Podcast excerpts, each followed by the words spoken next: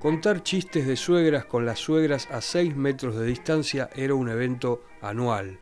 Se daba el hecho en Navidad, cuando coincidíamos los hermanos, los primos, los maridos de las primas y algún otro que se prendía al grupo como el polvillo a la pantalla del televisor, por efecto de la estática.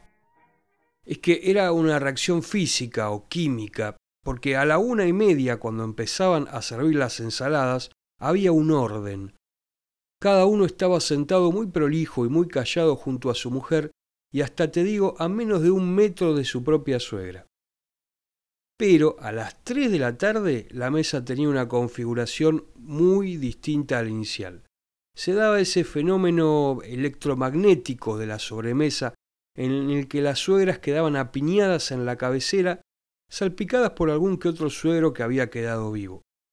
En el centro, las minas ajenas a todo. No así las suegras, atentas a todo.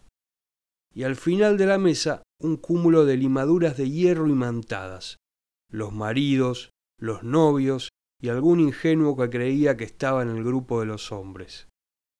Bueno, no. Ese colgado no estaba en el grupo de los hombres, estaba en el grupo de los yernos, y se iba a dar cuenta pronto cuando se empezaran a contar los chistes de suegras. De Chapa, además, terminaba adivinando la relación de cada uno de los presentes con su propia suegra, algo que quedaba en evidencia luego del remate de un chiste. Miren, los que se llevaban bien con la suegra se reían teóricos, así, profiriendo espasmos débiles, te diría voluntarios, como se deben reír los psiquiatras con un chiste de locos, simpáticos e intelectuales, porque es un clásico, pero que nunca han probado una suegra jodida y se ríen condescendientes con aquellos que sí la probaron, que la están padeciendo ahora y que los reconoces porque se descajetan con alevosía, con carcajadas excitadas que parecen focas, que te das cuenta que la cosa es visceral y artificiosa a la vez. Después están los que se ríen bajito, entrecerrando los ojos, con esas risas que son un fuelle gastado, hasta dan un poco de pena porque vos sabés que hace rato que con sus suegras ya las llevan resignados. Esas son las tres reacciones clásicas de los yernos a los chistes de suegras. Pero hay variantes, casos raros, como pasó esa Navidad, creo del 93. Pasó que Norberto, que era de los que se llevaban bien con su suegra, había tenido un entredicho con ella apenas minutos antes del almuerzo. La verdad es que la tía Elvia no sabía bromear sin denigrar la dignidad de alguien. No sabía, no la culpen. Pero, hasta el momento y por pura casualidad, nunca se había agarrado con Norberto, quien creía que la relación con su suegra descansaba en una plácida meseta de armonía y respeto mutuo. Necesito un hombre para descorchar este vino, pidió Elvia. La tía Palmira señaló con un ademán a Norberto, que justo entraba a la casa de la abuelita, chivado por partida doble. Es que el aire acondicionado del auto funcionaba mal y en el camino se había puteado con otro conductor. Cargaba además dos bolsas infladas de tuppers, gaseosas, cubiertos, platos, el postre, regalos de Navidad, regalos adeudados, ropa de los chicos para la pileta, un saquito por las dudas y una licuadora rota para el tío Adolfo, que se daba maña arreglando cosas. Del cuello se había colgado el cochecito de la beba, y del eje de la rueda del cochecito colgaba otra bolsa que andás a ver lo que tenía, pero parecía pesada e innecesaria. Un hombre, no un burro, dijo Elvia, ya sin mirarlo. Las tías se rieron por lo bajo. Palmira se atragantó con una aceituna y tosió, también sonriente. Habló la burra, balbuceó Norberto, y estoy seguro que enseguida se arrepintió. Elvia engranó, y mientras Norberto caminaba como un pingüino cargando las bolsas, el cochecito y un silencio bastante pesado, recordó la torpeza de cierto yerno para destapar corchos y enseguida formuló una teoría psicoanalítica sobre la implicancia en su virilidad. Norberto escuchó de lejos las risotadas, dejó todo y después se fue a sentar, calladito, con la espina atravesada en el cogote. Por eso, cuando en la sobremesa se remataban chistes de suegras, él no se reía, en cambio se mordía el labio, serio, y ni miraba para el lado de las viejas. Por supuesto, todos sabíamos del entrevero y nos dábamos cuenta que estaba tragándose el veneno y que si quería olvidarse del asunto, estaba sentado con la gente equivocada. Todos nos dábamos cuenta de lo que pasaba en la cabeza de Norberto, pero solo a uno pareció importarle, a Julito. Julito tampoco se reía, en cambio miraba curioso a Norberto. Claro que de Julito no esperábamos que festejara los chistes, no esperábamos siquiera una mueca de Julito, ni un pestañeo, como no se lo espera de la jarra pingüino ni del enano de cemento que posaba en el jardín. Eso hacía Julito, miraba, como el enano del jardín. No te lo puedo catalogar, pero miraba. Tampoco te puedo decir cómo es que siempre terminaba en el grupo de yernos. A mí me parece que siempre se sentaba al final de la mesa y que quedaba ahí como una silla más cuando se iba armando la rueda de chistes. Nadie lo invitaba, ni tampoco acudía, pero de pronto notábamos que estaba ahí en medio de nosotros y que seguro hace rato que estaba. Esa Navidad Julito era el único que miraba a Norberto masticar su bronca contra Elvia. Norberto no se daba cuenta que lo miraban.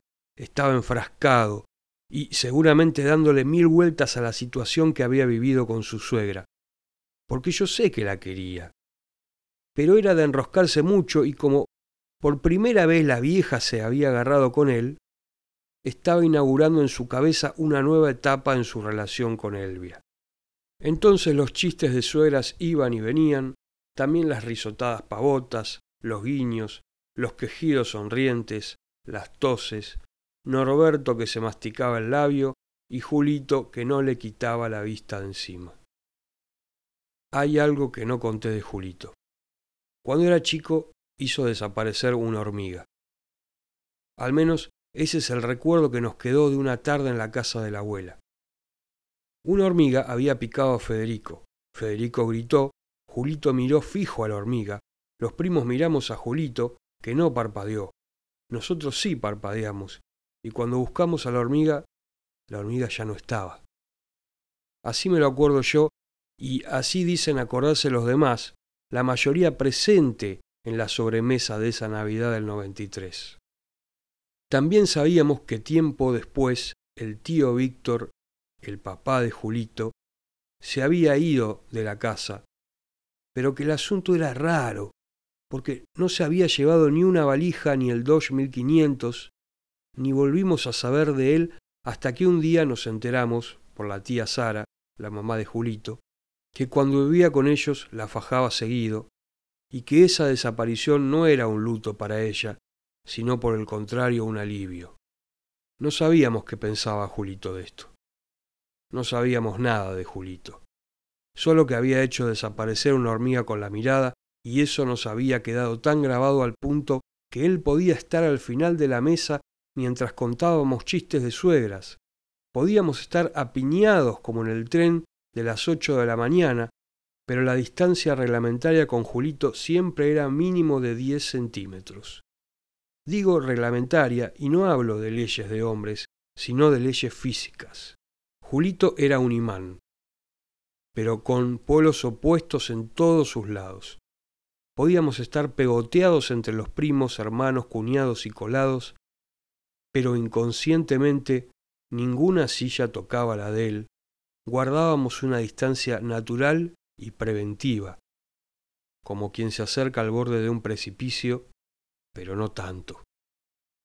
Es que de chico había hecho desaparecer una hormiga, y el tío Víctor, su papá, se había esfumado, sin valijas y sin el Dodge 1500, y él mismo no decía nada de todo eso, ni de nada decía nada, pero miraba.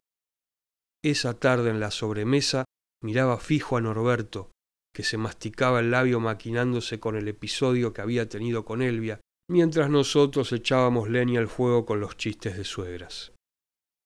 Alguien vio y contó después una mueca de compasión de Julito hacia Norberto.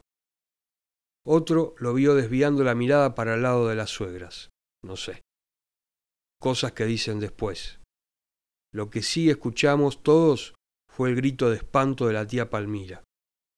Eso fue, un grito de espanto. Esa es la palabra, espanto.